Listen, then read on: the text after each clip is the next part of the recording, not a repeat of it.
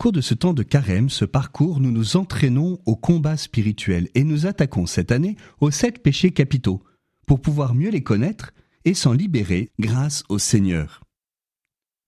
Rappelons, concernant la gourmandise, que ce qui est problématique, ce n'est pas le plaisir, mais le plaisir immodéré. Le chemin ne sera donc pas de renoncer au désir, mais à ses excès, et d'intégrer l'acte de nutrition dans le vrai bien de la personne, dans sa totalité, pour que ce soit réellement un acte humain.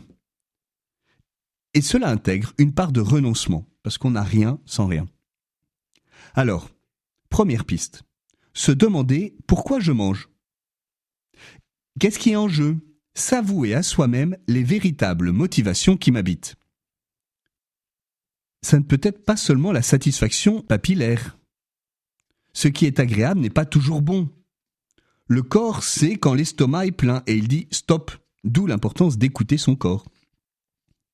Se nourrir, c'est aussi un acte social, une occasion de rencontrer les autres, surtout en France, où il y a tout un cérémonial autour du repas, par exemple le repas en famille le dimanche midi, ou les invitations chez soi à l'occasion d'un repas.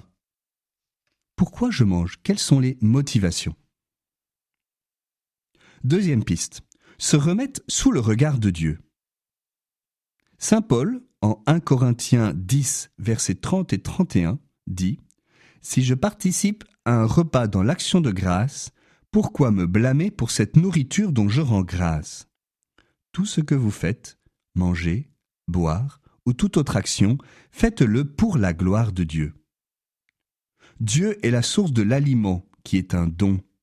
Revenir à cette bonne habitude de bénir avant le repas, ce qu'on appelle le bénédicité, et de remercier Dieu après le repas, ce que l'on appelle les grâces, est peut-être quelque chose que nous pourrions remettre en place à l'occasion du temps de carême. Troisième piste, savoir renoncer. Le carême est particulièrement propice pour cela avec l'invitation que le Seigneur nous fait de jeûner. J'y reviendrai demain d'ailleurs. Mais plus largement, savoir renoncer, c'est aussi prendre un plat que l'on aime un peu moins, un renoncement sur la qualité.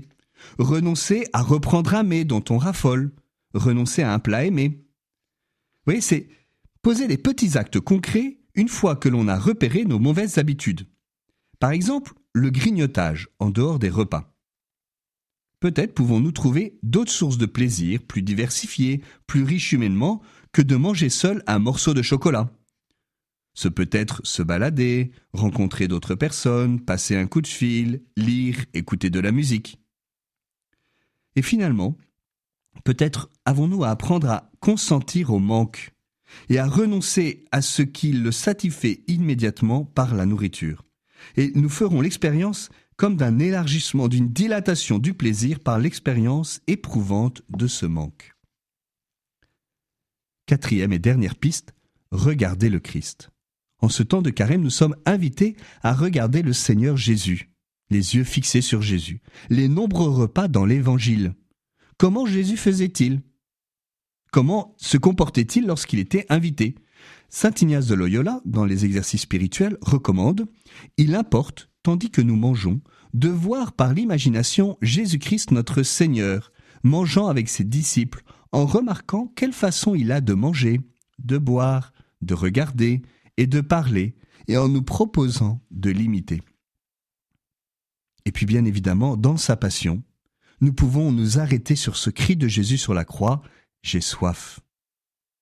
Après le repas de l'Eucharistie, Jésus crucifie nos convoitises orales en éprouvant la torture de la faim et surtout de la soif. Entrez dans la soif de la vraie boisson. Jean 4, 14. L'eau que je lui donnerai deviendra en lui une source jaillissant pour la vie éternelle. Entrez dans la faim de la vraie nourriture. Jean 4, 34. Ma nourriture, c'est de faire la volonté de celui qui m'a envoyé et d'accomplir son œuvre.